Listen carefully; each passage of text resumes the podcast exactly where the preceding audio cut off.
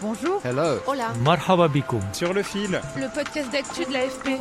Des nouvelles choisies pour vous sur notre fil info.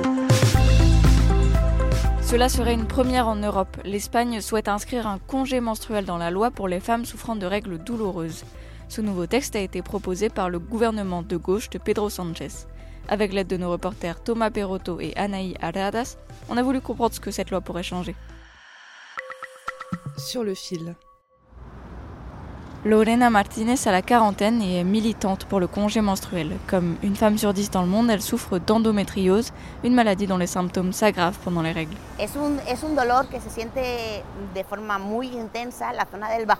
Cela provoque des douleurs très intenses dans le bas-ventre et la région lombaire. La maladie s'accompagne aussi très souvent de troubles digestifs, des vomissements et dans de nombreux cas de migraines qui ne surviennent que pendant la période menstruelle mais qui sont extrêmement fortes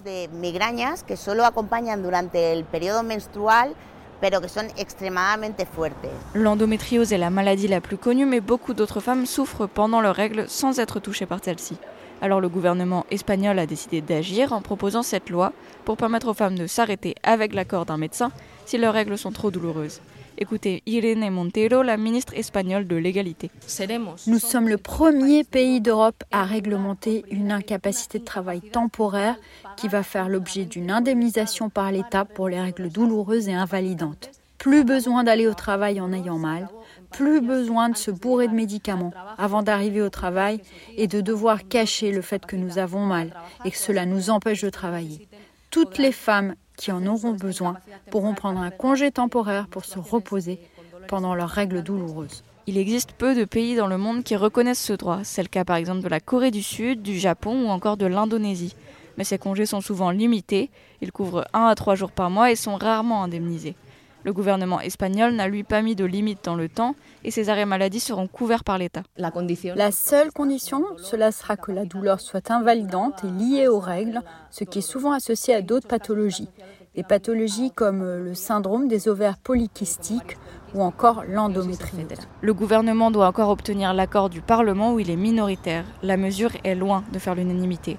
L'un des deux principaux syndicats du pays, l'Union générale des travailleurs, craint un frein à l'embauche pour les femmes de la part d'employeurs voulant éviter ces absences.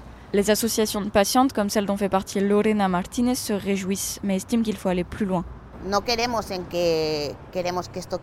Nous ne voulons pas que cela se limite à deux, trois ou cinq jours à la maison, puis que vous retourniez au travail et que rien ne se soit passé. Ce que nous demandons avant tout, c'est que ce soit un premier pas, un premier pas vers des investissements dans la recherche et la découverte d'un remède pour que les douleurs menstruelles cessent vraiment d'être un problème pour les femmes.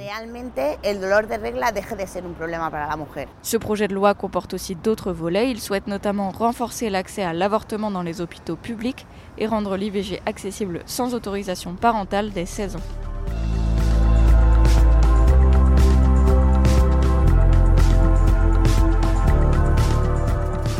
Sur le fil revient demain. Merci de nous avoir écoutés. Si vous aimez le podcast, n'hésitez pas à mettre des étoiles dans votre application préférée. Bonne journée